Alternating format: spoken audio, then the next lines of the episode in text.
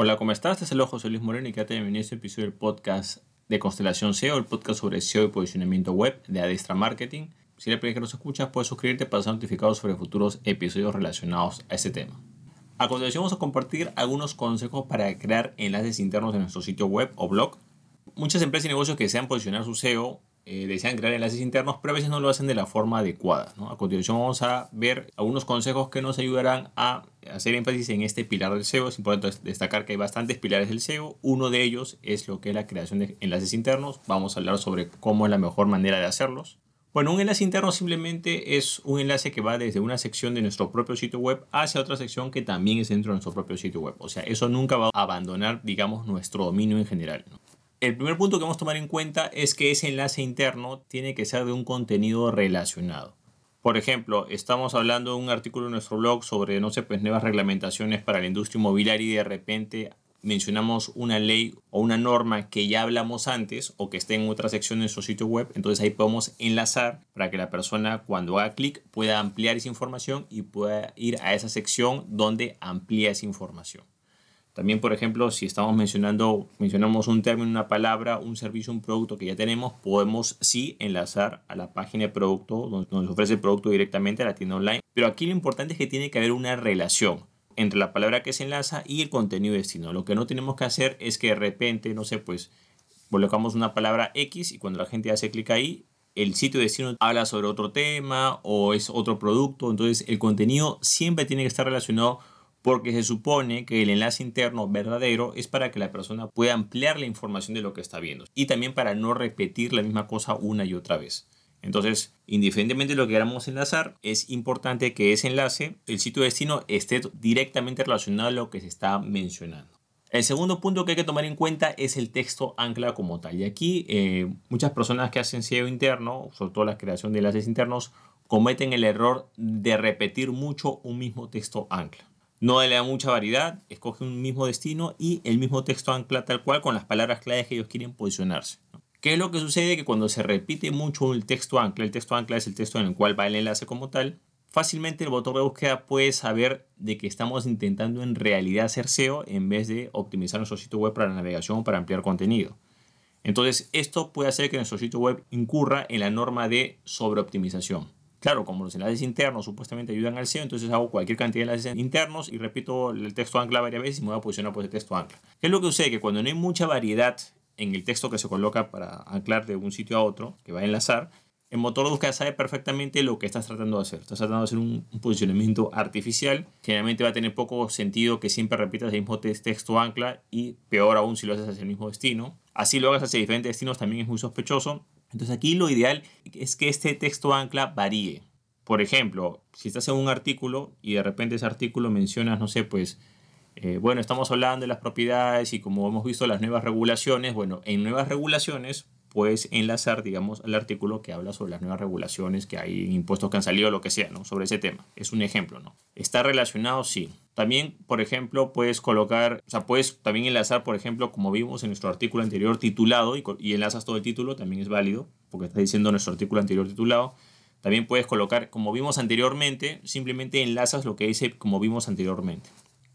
O también puedes ver, para más información, puedes visitar este enlace o puedes ver más información aquí.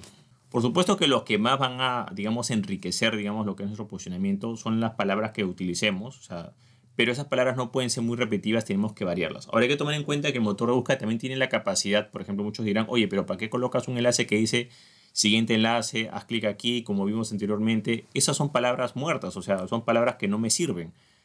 Pero en realidad el motor de búsqueda puede saber perfectamente qué estás enlazando. ¿Por qué? Porque no solamente va a analizar el texto ancla, sino que también va a analizar lo que hay antes y lo que hay después.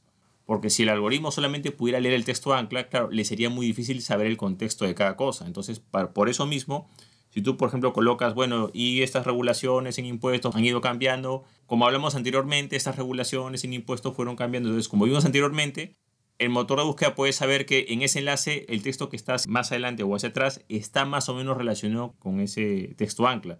Entonces puede tener contextos para saber de qué trata lo que estás enlazando. O sea, En resumen, no es obligatorio que tú siempre utilices el texto ancla, puedes utilizar en realidad cualquier palabra, igual te va a valer para posicionamiento. Por supuesto que de preferencia, si son dos palabras o tres palabras o alguna frase, va a ayudar más que quizás es una sola palabra. Y también no necesariamente tienes que estar enlazando al título como tal o a la palabra clave como tal, porque tienes que variar. Si no hay esa variación, claro, el motor de búsqueda se sabe que está sobreoptimizando y se va a dar cuenta, digamos, del engaño que quieres hacer y lo más probable es que eso no te lo va a contar o que le va a restar relevancia. Otro punto que tomar en cuenta es el número de enlaces que colocas, y que hay que también que tener bastante cuidado. Generalmente las penalizaciones se dan porque la gente repite el texto ancla y porque hay un elevado volumen de enlaces internos sin ningún sentido. Cada enlace interno ya sabes que tiene que una funcionalidad, no puedes colocar enlaces por poner. Y vamos a ver, por ejemplo, eh, alguna proporción, digamos, eh, razonable, ¿no? Por ejemplo, si estamos hablando de un artículo que tiene, pues, de un blog que tiene, pues, no sé, pues de 500 a 1000 palabras, tranquilamente ahí podrás colocar unos dos enlaces más o menos, quizás tres. Saca tu cuenta más o menos que por, cada 300 palabras puedes colocar quizás un enlace, algunos le colocan cada 500. Esa es la relación. Pero, por ejemplo, si el artículo eh, tiene 500 a 1000 palabras y tú le metes, no sé, pues 10 enlaces, hay algo mal, te das cuenta. Ya te estás quizás yéndote un poco al límite, ¿no? Peor aún si le pones 15 o 20. Entonces, pues con que le coloques, digamos, unos dos enlaces, tres enlaces por artículo, estamos hablando de artículos que sean de mil palabras para menos, no hay problema. Ahora, por supuesto que si tu artículo es más extenso, le puedes colocar más enlaces internos. Pero siempre y cuando estos enlaces se vean naturales, ¿ok? Eso es muy importante. Ahora, por ejemplo, eh, hay algunas páginas, digamos, o hay unos textos que son más cortos, quizás en lo que corresponde a descripción de producto, o estamos hablando de quizás un solo párrafo, estamos hablando de, menos de 250 palabras, quizás podrías colocarle un solo enlace, pero tampoco tendrías que colocar un enlace en todos los párrafos individuales, sino quizás, por ejemplo, un párrafo solo, te colocarás un enlace, en otro párrafo solo quizás no colocas nada y así lo vas alternando, ¿no?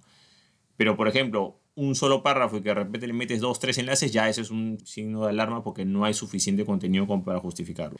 Es importante que el número de enlace no sea excesivo porque eso también es otra forma que el motor de búsqueda puede saber.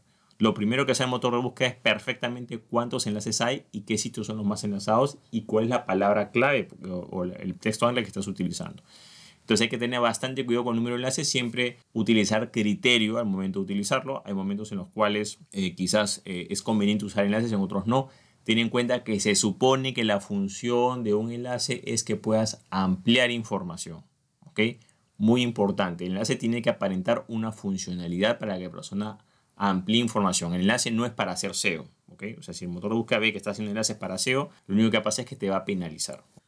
Ahora, otro punto que hay que tomar en cuenta es que se recomienda que llevemos un control, porque a veces cuando la gente comienza a crear enlaces, eh, de repente se supone que habrá una especie de jerarquía. Por ejemplo, tienes un artículo, digamos, que es más relevante o que quieres posicionarlo mejor, entonces ese, ese artículo quizás debería citarlo más veces o aprovecharlo más veces.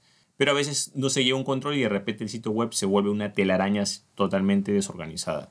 Entonces es recomendable, quizás no de todos, pero al menos de, los, de las secciones que tú quieres, digamos, potenciar, digamos, si hay un artículo que es más extenso o hay una sección que es muy clave para ti, digamos, la sección de servicios o la sección de, no sé, pues producto, lo que sea. Entonces tienes que ir controlando sus enlaces. Eh, a veces cuando no se lleva un control se comete el error de que de repente se, se crean muchos enlaces hacia algunas secciones que quizás no son muy relevantes. Por ejemplo, eh, muchos cometen el error de crear muchos enlaces hacia la sección de contacto o hacia la sección de servicios o la sección de, de productos. Está bien pero no todos los enlaces pueden ir por allá, ¿no? O sea, si estamos hablando, no sé, pues un 90% va a, tu, a, la sección de productos o servicios y el resto va a los demás sitios, está mal. Entonces, la mejor forma de tú ver eso es llevar un pequeño control.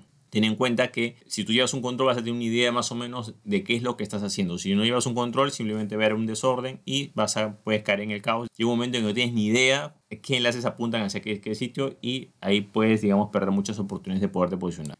Otro punto que hay que tomar en cuenta son los enlaces de navegación o tablas de contenido. Por ejemplo, estos enlaces eh, se pueden crear de forma automática. Por ejemplo, cuando colocas una tabla de contenido, ya sea un artículo, por ejemplo, en ese artículo hay, digamos, no sé, pues unos cinco puntos y cada punto le colocas un subtítulo, generalmente se utiliza H3 para estructurar ese artículo. Entonces, claro, en la parte de arriba aparecer como una tabla de contenido o de navegación donde las personas pueden ir directamente al punto que les interesa, en vez de tener que hacer scroll y estar bajando por todo el texto, ¿no?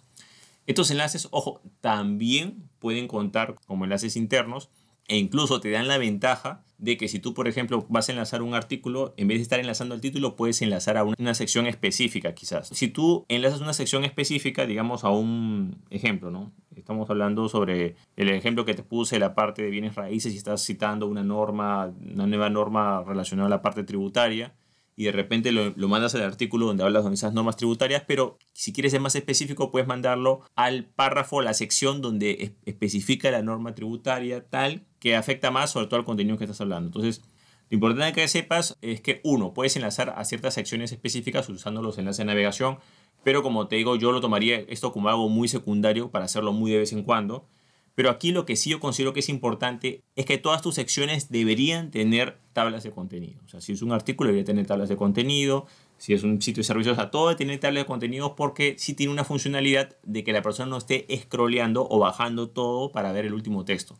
Si tienes un tabla de navegación, simplemente la persona hace clic y va, baja directamente sin tener que estar haciendo scroll y bajar y bajar. Eso sí tiene una verdadera función y ese enlace interno también te va a contar para SEO. Otro punto que hay que tomar en cuenta es que en lo posible hay que evitar generar enlaces internos hacia resultados de búsqueda. Generalmente los resultados de búsqueda son producto de, digamos, el resultado de un buscador interno generalmente. Si tienes tu sitio web, un blog, ahí generalmente tiene un buscador interno. Y esos URLs de búsqueda generalmente va a aparecer un símbolo que aparece como un símbolo de interrogación cerrado, ¿no? Eso más o menos identifica que eso es una búsqueda de algo. Pero ¿qué es lo que sucede? Que ese tipo de enlaces de búsqueda internos, digamos, no valen tanto como un enlace interno porque en realidad no es como una página de destino como tal. ¿okay? Siempre los enlaces que tienen como resultados de búsqueda tienen una categoría más baja. Si podemos hablarlo así claramente, están los enlaces normales que tienes de páginas y subpáginas, que son los que cuentan, Después, en, jerarquía, digamos, o de orden de relevancia, serían los enlaces de navegación de una tabla de contenido, una sección específica. Y al último, y que yo en lo personal ya no recomiendo usar, son enlaces hacia resultados de búsqueda. ¿Por qué? Porque los resultados de búsqueda varían y también no está siendo muy específico. Por ejemplo, eh, digamos que yo voy a hablar sobre, no sé, pues hablo sobre el ejemplo que estoy colocando de un artículo que hablo sobre, no sé, pues de bienes raíces y hablo sobre unas regulaciones de impuestos, no sé. Entonces, claro, si yo tengo varios artículos que hablan sobre regulaciones o normas de impuestos, yo coloco, no sé, pues una búsqueda de impuestos y el resultado yo lo enlazo. No. Es mejor que tú especifiques y vayas hacia cierta norma porque el motor de búsqueda va a saber, ahí vas a cumplir requisito de que el contenido de destino es un contenido relacionado. Sin embargo, el contenido de búsqueda es de menor calidad porque no es preciso, le estás ofreciendo muchas cosas. Supone que tiene que ir a la sección específica. Entonces, en lo posible, evita que cuando hagas enlaces internos coloques enlaces hacia resultados de búsqueda interno porque van a ser menos relevantes y te van a ayudar menos. ¿ok? Bueno, y para finalizar, quizás es el más importante, están los enlaces que corresponden a directorios o jerarquías. Estos son los enlaces internos más importantes porque además de crear ese enlace interno, también tiene una estructura en el sitio web. Ejemplo, digamos que tú tienes un sitio de viajes en tu sitio web y quieres colocar, no sé, pues una lista de los organismos de turismo por países. Entonces, claro, colocas organismos internacionales de turismo por países, aparecen los países, la persona en uno de los países abre otra página donde aparecen los, los sitios de cada país, hacen clic y aparece, digamos, eh, el detalle de cada uno. Entonces, son enlaces internos, sí, pero son enlaces internos que están jerarquizados. Esos enlaces internos que están jerarquizados que se pueden crear tranquilamente dentro de un directorio de un sitio web. O por ejemplo, digamos que tú tienes tus productos servicios y tú los estructuras de cierta manera, de que tiene una jerarquía.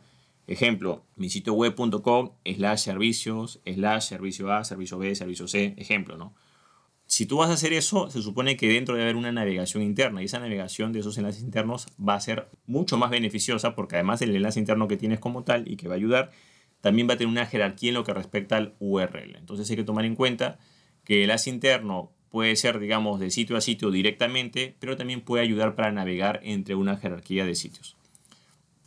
Bueno, de esta manera hemos compartido algunos consejos para crear enlaces internos dentro de nuestro sitio web. Es importante constantemente estar creando enlaces internos. La mejor manera de crear enlaces internos es que tengas un ritmo de publicación. Si tienes un ritmo de publicación vas a poder crear nuevos contenidos y también vas a poder crear nuevos enlaces internos. Por eso que siempre se recomienda que un sitio web tenga un blog o si tienes un, un directorio o, una tienda, o otro sitio web, bueno, lo importante es que tienes que ir creando nuevas secciones para que esos enlaces internos sigan estando activos, también se puedan crear y puedan beneficiar tu sitio web. Bueno, de esta manera hemos compartido algunos consejos para crear enlaces internos en nuestro sitio web, tienda online o blog. Bueno, eso es todo conmigo. Espero que te haya gustado este episodio. Si te gustó, no te olvides hacer clic en me gusta, dejar tu comentario en la parte abajo, compartir el episodio y, por supuesto, suscribirte al podcast. Así si deseas saber más sobre lo que es SEO y posicionamiento web, te cuento que recientemente he lanzado un nuevo curso de SEO, el cual es 100% legal, ya que no utiliza ningún tipo de técnica prohibida o penalizada. Es un curso de SEO basado en el marketing de contenidos y en todo lo que corresponde a las buenas prácticas de SEO. Si deseas más información sobre este curso, ya sea el programa del mismo, testimonio de los alumnos o el programa, puedes visitar el link que ves en la parte de abajo, que es josemorenojiménez.com slash curso-seo y podrás ver más información sobre dicho curso.